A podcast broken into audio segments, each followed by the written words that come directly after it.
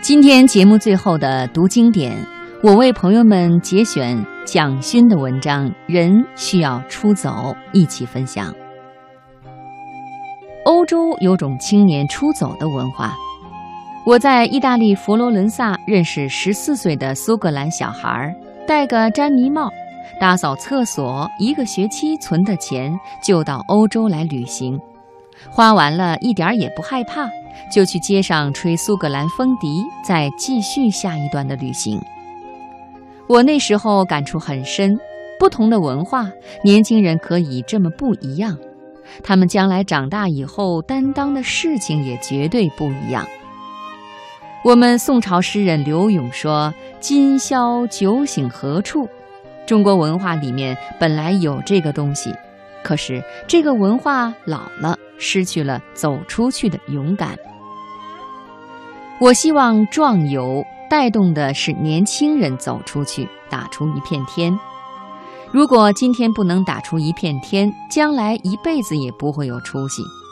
很多人要去欧洲，都会觉得我在欧洲很久，就会来问我：我要去欧洲，要准备什么？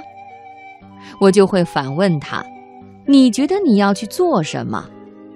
当你自己很清楚要做什么，意志力很强的时候，所有困难可以一层层克服。我常常跟朋友说，《西游记》孙悟空那么厉害，翻一个筋斗就是十万八千里，那他去取经不是很容易吗？为什么是唐三藏取经？因为孙悟空没有动机，而唐三藏有动机。虽然没有取经的能力，但是动机是比能力重要的。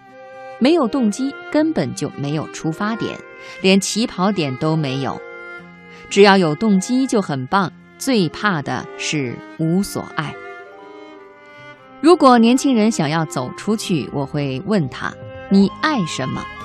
如果喜欢摇滚，要去玩重金属，想要跟乐团，我都觉得很好。此外，壮游的“壮”字不只是炫耀。所有好的旅游书都会有这个观点。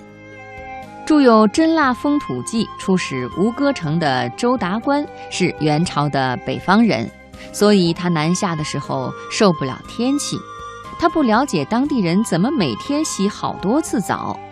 一年之后，他变了。当初他带着大国心态，当时元朝那么伟大。但他后来说：“真辣，一个小小的东南亚国家，可是礼仪这么严整，不可轻视也。”我觉得人不可能没有主观，可是慢慢的在旅游里面修正自己的偏见跟主观，才是好的旅游。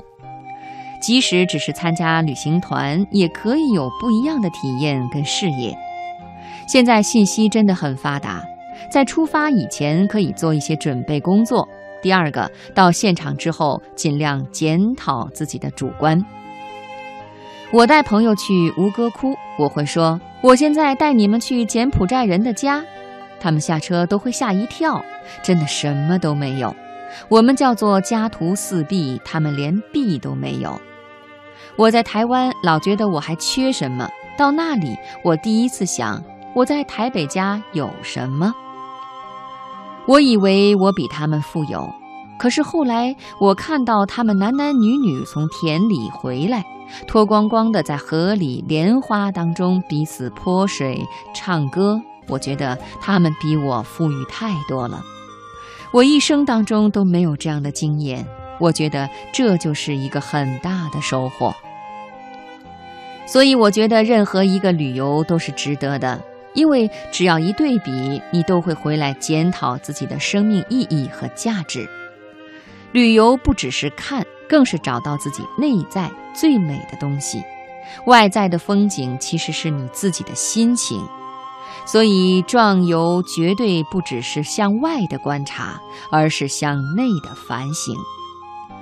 有多久没抬头看看天，看看路边的小花小草？听听在人行道旁吱喳的小鸟，就从这个简单的改变开始吧。